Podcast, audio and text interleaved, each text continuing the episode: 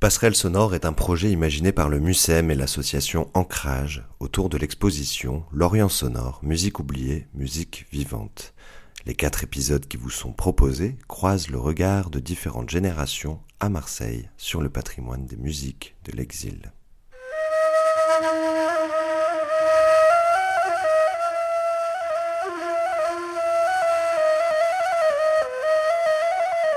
Euh, un Chibani, c'est un Mustapha Berekia. Euh, comme on dit ça, euh, euh, je peux vous citer des cas comme nos arrière-grands-pères. Ou par exemple, mon père, bon, il est décédé, on l'appelle Shibani. Voilà.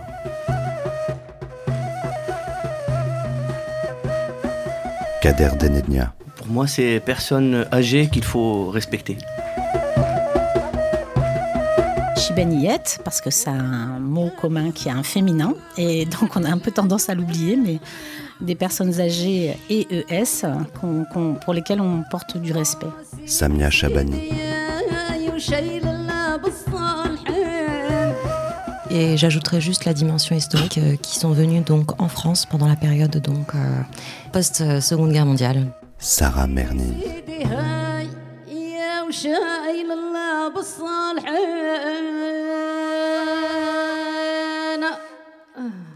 Passerelle sonore. Orient sonore. Épisode 2. L'exil en musique.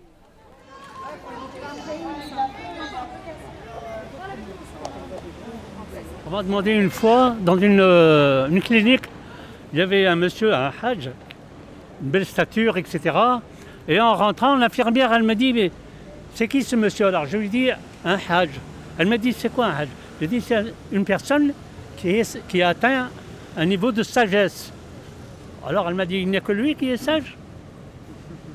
Ouais, Parce que le, le, hajj, il a une forme de sagesse et en même, et en même temps une forme de respect qu'on lui doit.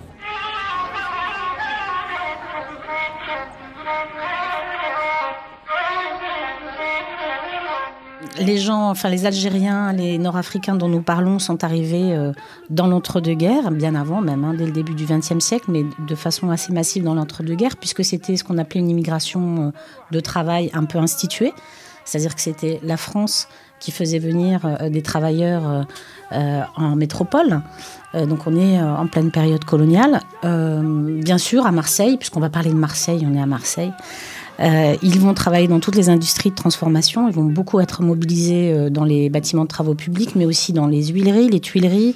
Donc toute l'industrie en fait de la zone arrière portuaire, qui est une industrie de transformation des matières premières. Ce qui est intéressant, c'est qu'effectivement ces matières premières, elles viennent en grande partie d'Algérie, puisqu'on qualifiait à l'époque l'Algérie de grenier à grains. Donc euh, que ce soit pour la transformation des pâtes, que ce soit la semoule, que ce soit la question des tuiles avec l'argile, euh, les huileries, euh, tout ça sont des matières premières qui arrivent des colonies. Et toute l'économie euh, coloniale est tournée vers la métropole. Donc on, on- on ramène de la matière première, on a besoin d'une main-d'œuvre massive pour transformer cette matière première et renvoyer à travers le monde entier les productions qui sont faites à Marseille. Donc cette immigration, elle est, elle est massive dans l'entre-deux-guerres. Elle s'installe, elle s'enracine dès les années 50. Et dès les années 60, on va commencer en fait à entendre tout simplement euh, l'émergence d'une culture qui est une culture de l'exil, qui va aussi croiser au fur et à mesure d'autres groupes sociaux, comme euh, par exemple les Pieds Noirs, qui vont arriver dans les années 60, mais même avant pour certains. Et donc on va retrouver euh, à Marseille une place tout à fait intéressante, et notamment à Belzins où nous sommes, autour des, musi- des musiques de l'exil. Voilà, pour que les gens viennent, ils les entendent, ils entendent ce qu'ils disent, et puis voilà, c'est ça. S'il n'y avait pas, s'il y avait pas les cafés morts, ils vont aller où? Dans un studio, ils ne vont pas les accepter. Parce que c'est le commencement, c'est comme ça, dans des bars, dans des studios. C'est comme ça. C'est comme ça qu'ils ont commencé. Toujours un début à tout. Il y avait des studios d'enregistrement à Belfast. Et après, avant, après, après, après, après, avec tant d'années. des cafés mauresques. on trouve toujours ça dans des films. Les cafés morts, c'est pas un bar. Non, les cafés morts, ils sont prêts. Il y a des Arabes, ils les acceptent de venir chanter. Non, on appelle ça les cafés morts. On, on boit du café. Avant, café, c'était pas, il n'y a du pas thé. du thé, du café. Il y a Ils des jouent petits des gâteaux, dominos voilà. et tout. les gens- et eux, parce qu'à l'époque, ils étaient comme ça. Et c'est comme ça. Un café mort, ça diffère entre Un bar et un café mort. Voilà, voilà la chose. Parce qu'il n'y avait pas d'alcool dans les cafés. Avant, non, Non. les gens, ils se respectaient. Ils ne viennent pas pour prendre. euh, Non. Euh, c'est, pas tous, hein.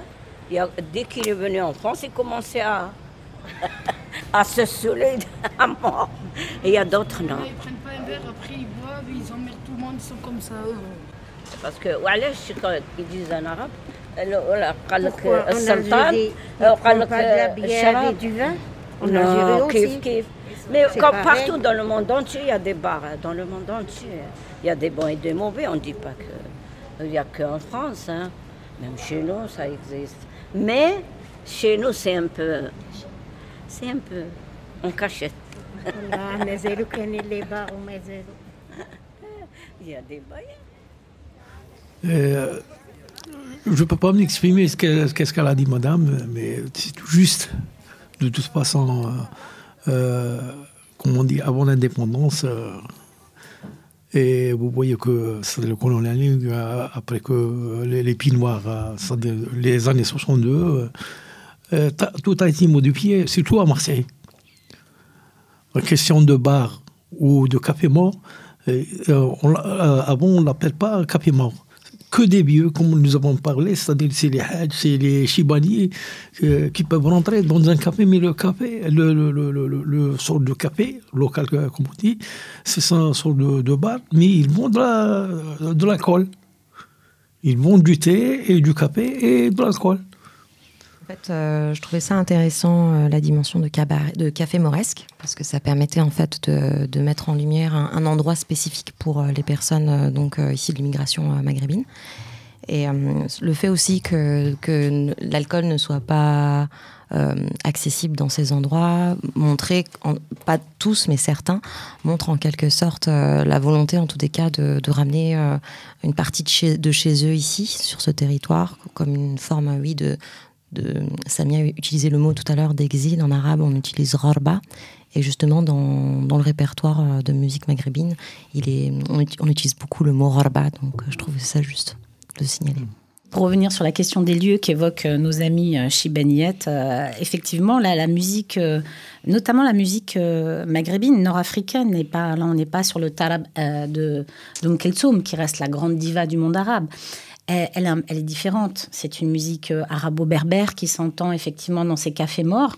Euh, pourquoi? Parce que euh, malgré l'importance et la visibilité croissante de ces populations immigrées en France, à Paris, à Lyon, à Marseille, on n'ouvre pas des salles de spectacle pour ces populations-là. C'est intéressant de voir à quel point on les assigne à leur force de travail, mais pas à leur euh, dimension culturelle. Et en fait, euh, je dirais que la résistance dans les cafés morts, elle, elle s'est construite autour de la guerre d'Algérie, puisque c'était aussi des lieux de collecte, hein, il, faut, il faut le dire, hein, de communication du FLN, mais c'était aussi et surtout des espaces de convivialité pour des hommes, parce qu'on parle majoritairement d'hommes, qui sont euh, assignés à des chambrés, à des meublés. Il suffit de traverser Belzins pour le voir, mais à, Barbès ou à la place du euh, Tubano, on, on va retrouver les mêmes configurations. C'est des gens qui vivent entre 4 et 9 mètres carrés, ils sont deux ou trois par paillasse, ils font les 3-8, ils tournent sur les chantiers, et donc le seul espace finalement de convivialité qui leur est à peu près autorisé, c'est le café mort. Donc ça va être à la fois des espaces de mobilisation politique, mais ça va être aussi bien sûr des espaces de- de- d'entraide et des espaces de convivialité.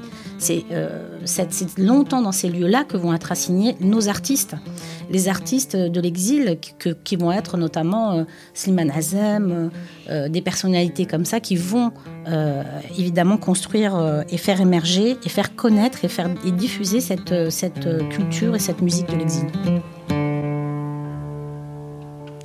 Je me rappelle cette nuit d'orage,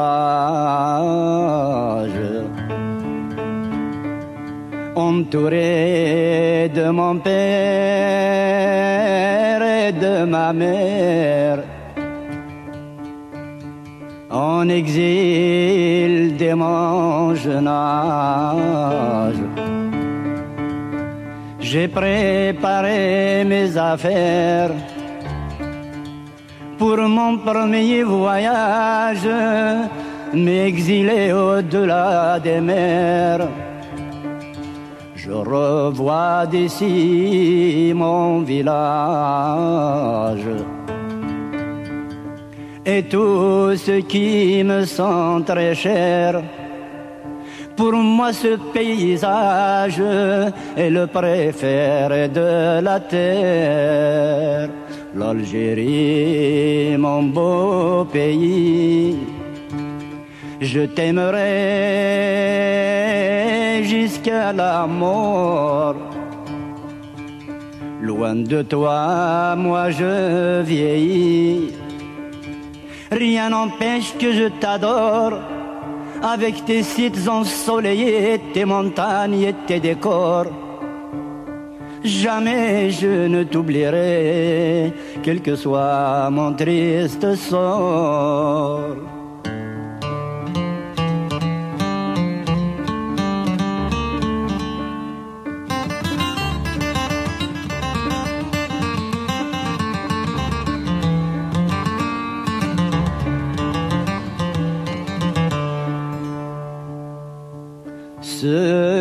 Je me parle à moi-même.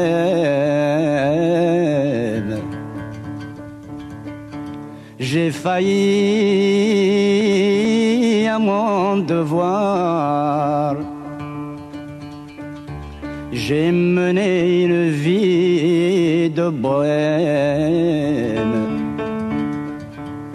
et vécu dans le cauchemar. Quand je chante ce poème, je retrouve tout mon espoir. L'Algérie, mon beau pays, je t'aimerai jusqu'à la mort. Loin de toi, moi je vieillis. Rien n'empêche que je t'adore avec tes sites ensoleillés, tes montagnes et tes décors. Jamais je ne t'oublierai, quel que soit mon triste sort. C'est un bon poème euh, de Cheikh Azam, c'est-à-dire chanté pour l'Algérie. Euh, Ce que j'ai compris, c'est-à-dire euh, ce qu'il a dit, mais vraiment, c'est quelque chose qu'on dit, c'est beau. Voilà. de belles, euh, belles paroles, quoi. Je me voyais un peu, euh, quand tu parles de faire ses affaires, euh, je me revoyais encore, moi, ma- la veille de mon départ, quoi, il y a, il y a 12 ans.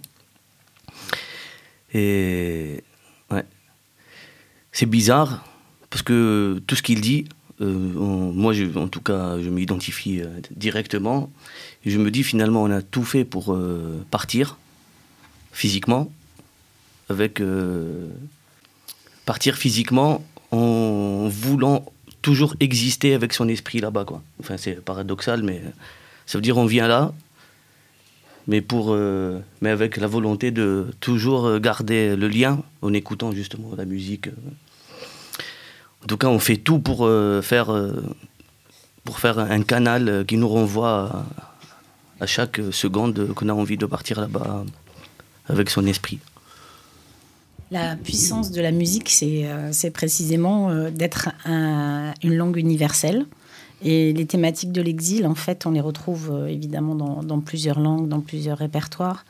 C'est un thème universel, donc qui a été beaucoup porté par des hommes, mais aussi des femmes, puisque les femmes, elles ont, rejoint leurs époux progressivement dans l'immigration et que euh, s'ils ont vécu euh, l'is- l'isolement, la solitude de ces foyers, de ces chantiers, de ces baraquements, euh, ils étaient pour certains attachés à leur pays et attachés à leurs femmes.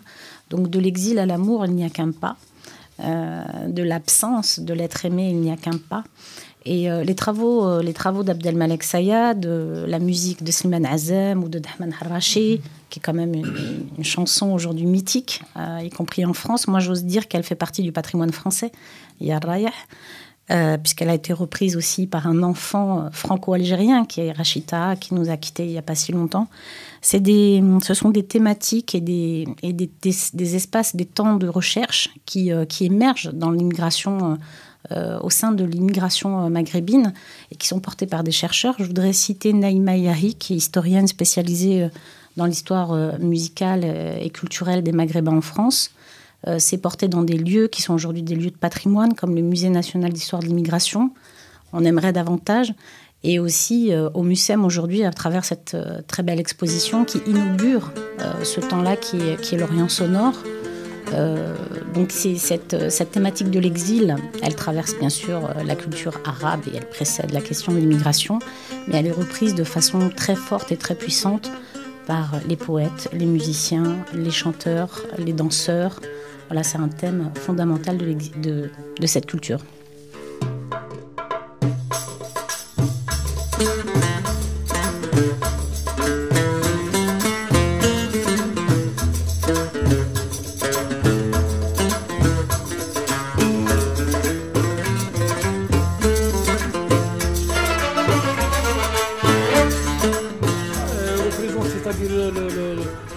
Tous ces chants, euh, c'est merveilleux.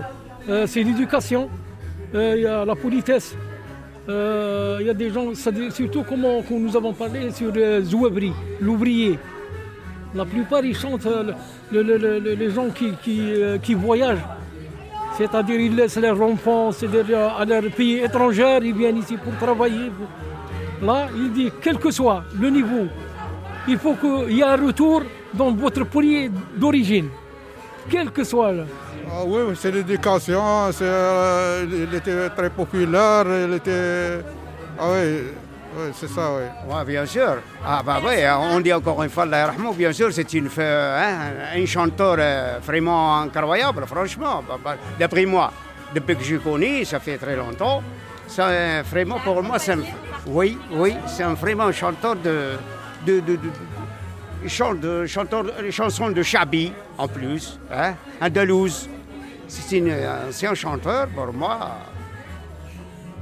Dommage pour lui, il est mort, mais enfin. Mais, mais comme aujourd'hui, on l'attend sur le son, sa chanson, il n'est pas mort, il est vivant, il est avec nous, vous voyez? Il est vivant, il est vivant. Voilà.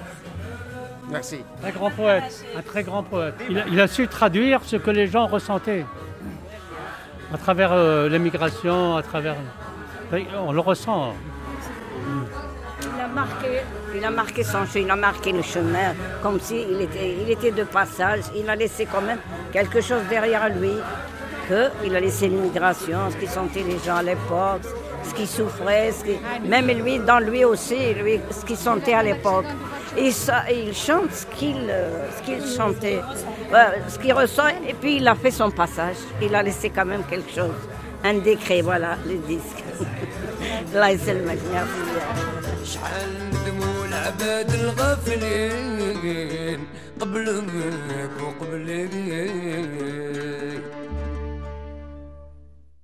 devenir euh, immortel déjà pour une musique, c'est euh, pour qu'il faut qu'elle reste, ça veut dire la garder vivante.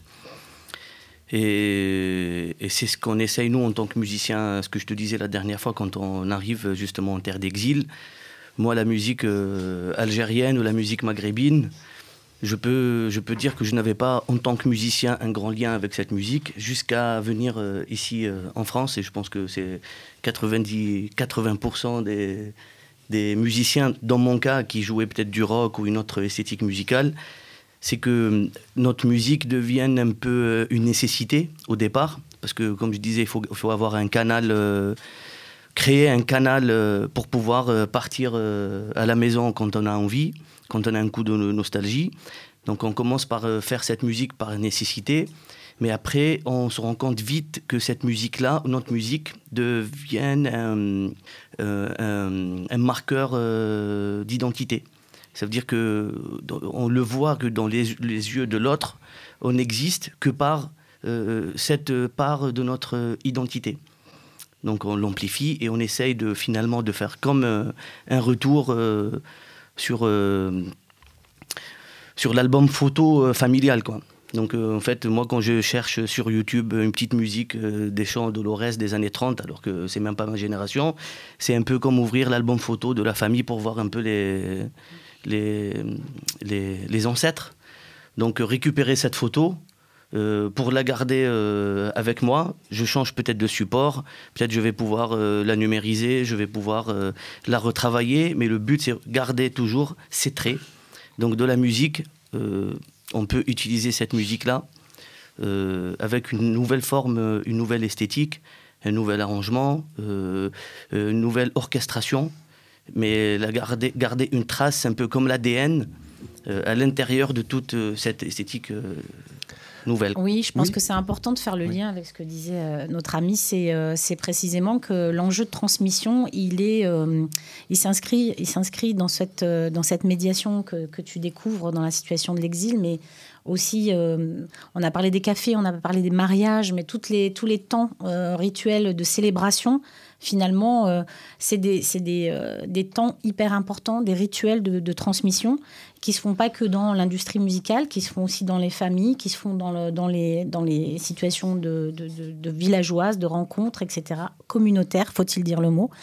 et et ces espaces-là, ils sont pas forcément visibles tout de suite dans la société française. Nos parents, euh, euh, parce que je pense que, que, dans cette transmission, il y a un contre-don très fort qu'on fait à l'héritage de nos parents. Euh, qu'on soit chercheur, historien, qu'on soit impliqué dans un musée, qu'on soit comme moi acteur associatif.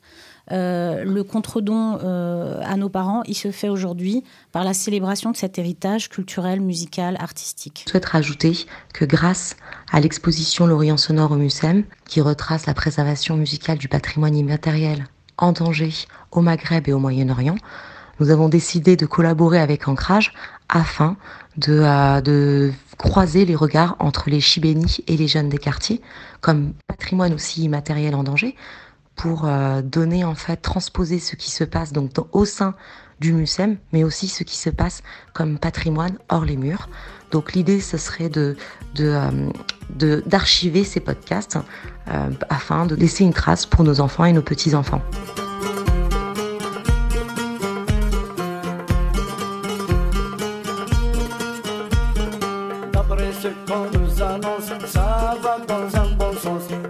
Prévoir à l'avance avant d'avoir la réponse. Avant d'avoir la réponse au sujet de la résidence.